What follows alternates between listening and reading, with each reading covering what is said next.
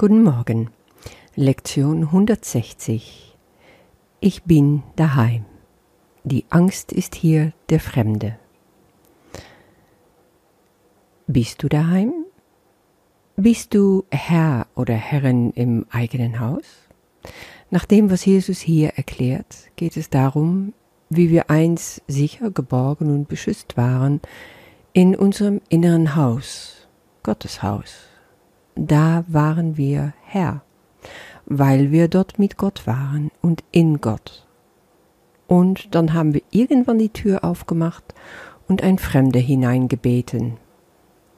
Diese Fremder ist die Angst oder auch ein anderes Wort für Ego. Und danach hat diese Fremde sich so breit gemacht und sich alles angeeignet, an sich gezogen, was unseres war, dass es uns vertrieben hat. Wir waren nicht mehr zu Hause, wir wurden also vertrieben, wir waren obdachlos. Und so irren wir tatsächlich umher, als ob wir Obdachlose sind und absolute Opfer.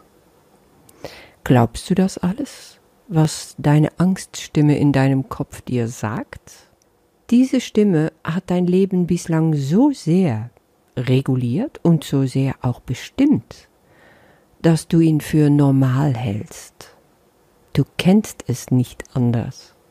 Aber Jesus sagt, Angst ist ein Fremder auf der Liebe wegen. Identifiziere dich mit der Angst und du wirst dir selbst ein Fremder sein. Erinner dich, im Kurs gibt es ja nur zwei Möglichkeiten, Angst oder Liebe. Und alles, was nicht Liebe ist, und damit ist nicht die menschliche Liebe gemeint, sondern Gottes Liebe, alles, was nicht Liebe ist, ist Angst. Wir haben uns zwar so komplett mit dieser Angst identifiziert, weil wir in einer Welt der Angst leben. Alle machen das so, das ist doch normal. Aber Jesus sagt, es ist der Fremde in unserer Mitte, der von einer Idee kommt, die der Wahrheit derart fremd ist, dass er eine andere Sprache spricht, auf eine Welt schaut, die die Wahrheit nicht kennt und das versteht, was die Wahrheit als sinnlos ansieht. Um das noch ein bisschen deutlicher zu machen, will ich mal ein ganz konkretes Beispiel nehmen von einer Teilnehmerin aus unserem Kurs. Sie schrieb mir vor einige Wochen Folgendes. Eigentlich geht es mir gut, oberflächlich, ich habe einen Job, der mir schon gefällt, wenn da so viele Sachen nicht wären. Also ich gehe da täglich hin, aber ich möchte eigentlich gar nicht dort sein. Nur wohin soll ich gehen? Ich sehe keine Alternativen und ganz ehrlich, wenn diese da wären, wahrscheinlich sind sie da schon, würde ich sie vor lauter Angst vor Veränderung oder das darf ich nicht, meinen Chef, meine Kollegin im Stich lassen, mich erklären auf Unverständnis stoßen, und das macht man doch nicht. Ich habe Angst vor Ablehnung. Was sind die Konsequenzen davon? Sie beschreibt es etwas weiter sehr klar. Ich fühle mich klein, unfähig, hilflos und falsch, am falschen Ort und einfach nur Kacke. Wenn ich das so schreibe, hört sich das vielleicht wie Pillepalle an, aber für mich ist es ein riesen Berg an Negativität, der, die mich so sehr belastet. Eine eindrucksvolle Beschreibung, was mit uns passiert, wenn wir das Ego herrschen lassen. Das Ego ist dann Herr, nicht unser Selbst. Und Jesus fragt uns, was könnte der Grund sein, außer dass du diesen Fremden hereingebeten hast, deinen Platz einzunehmen und dich dir selber fremd sein zu lassen? Wer ist der Fremde? Ist die Angst sein eigen?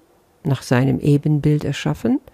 Es gibt keine Wohnstadt, die Liebe und Angst beherbergen kann. Sie können nicht nebeneinander bestehen. Wenn du wirklich bist, dann muss die Angst Illusion sein.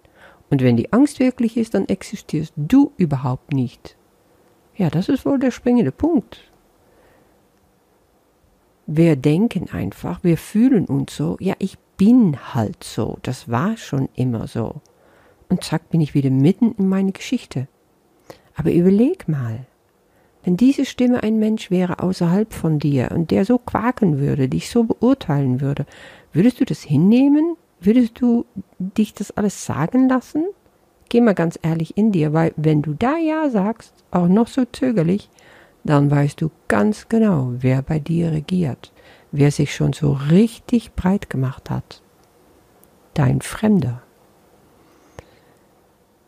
Wie einfach lässt sich die Frage also lösen. Wer Angst hat, hat sich nur selbst verleugnet und gesagt, ich bin der Fremde hier. Jesus fragt, wonach der sucht. Ja, natürlich, der will einfach alles haben, was du hast. Der will dich aussperren und er hat's auch schon gemacht. Du hast ihn eingeladen und deinen angestammten Platz gegeben. Und was macht das mit dir? Du bist nur noch dabei, dich zu kritisieren, klein zu halten, du fühlst dich unsicher, er flüstert dich andauernd ein, wie unfähig du bist, wie blöd du bist, wie dick du bist oder wie dumm du bist. Vor allem bist du unwürdig. Und er hat freies Spiel bei dir. Du glaubst ihm. Aber dann bringt Jesus es nochmal so richtig auf den Punkt. Er sagt, Gottes Gewissheit genügt. Du brauchst also eigentlich nur das. Und was heißt das? Gott ist es doch egal, was da alles passiert. Er sieht nur deine Größe. Das ist es, was Jesus meint, wenn er sagt, Gottes Gewissheit genügt, das, was er weiß über dich. Paulus wusste das auch schon, deswegen hat er gesagt, in der zweite Korintherbrief, und er hat zu mir gesagt, lass dir an meiner Gnade genügen, denn meine Kraft ist in den Schwachen mächtig. Darum will ich mich am allerliebsten rühmen meiner Schwachheit, auf dass die Kraft Christi bei mir wohne. Der wusste, worum es geht. Wenn ich sage, Jesus, komm in mir, bei mir, wohne in mir, lebe in mir, nimm diese Platz ein, dann kann mein Selbst wieder einziehen, dann kann diese Angst verstoßen werden. Das ist, was es bedeutet, in Christus zu sein. Was Paulus außerdem in 2. Korinther 5, 17 erwähnt. Darum ist jemand in Christus, so ist er eine neue Schöpfung. Das Alte ist vergangen, siehe, es ist alles neu geworden. Das ist eine meiner absolute Lieblingsstelle aus der Bibel. Und was bedeutet das, in Christus zu sein? Du überlässt ihm dein Leben, du räumst deinen Platz, du lädst Jesus ein und Christus zieht ein. Und das hat alles damit zu tun, dass er groß und mächtig ist in meiner Schwäche. Und wenn du in Christus bist, bist du in der Liebe. Jesus ist Herr der Liebe und der Barmherzigkeit. Seine Gnade ist groß, auch in uns, wenn wir ihn für uns in Anspruch nehmen. Nur darauf wartet er, dass alles, was er gelernt hat, mit uns zu teilen. Wir müssen den ganzen mühsamen Weg gar nicht mehr gehen. Das hat er für uns schon gemacht. Wir haben ihn als Bruder an unserer Seite. Und außerdem haben wir auch noch den Heiligen Geist als inneren Führer. Wow, wir haben es richtig gut. Höre, wie seine Stimme dir ruhig und bestimmt versichert, dass du weder ein Fremder bist für deinen Vater noch, dass dein Schöpfer dir zum Fremden wurde. Die Gott verbunden hat, bleiben auf ewig eins, in ihm zu Hause und ihm selbst nicht fremd. Weil da gehörst du hin und das ist, was du bist. Und deswegen sagen wir heute Dank, dass Christus gekommen ist, um in der Welt nach dem zu suchen, was ihm gehört. Du gehörst ihm.